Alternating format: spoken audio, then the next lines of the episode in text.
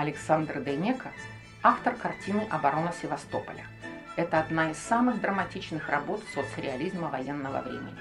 Художник писал по заказу Комитета по делам искусств при Совнаркоме СССР.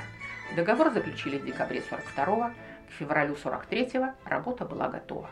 Масштабное полотно 2 на 4 метра. Критика встретила неоднозначно.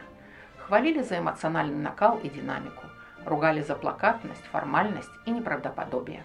За непропорциональные фигуры и незавершенность. Но это не документальная иллюстрация боевого эпизода, а символическое столкновение светлых и темных сил на фоне пылающих руин. Сам автор был доволен и говорил, что картина получилась настоящей.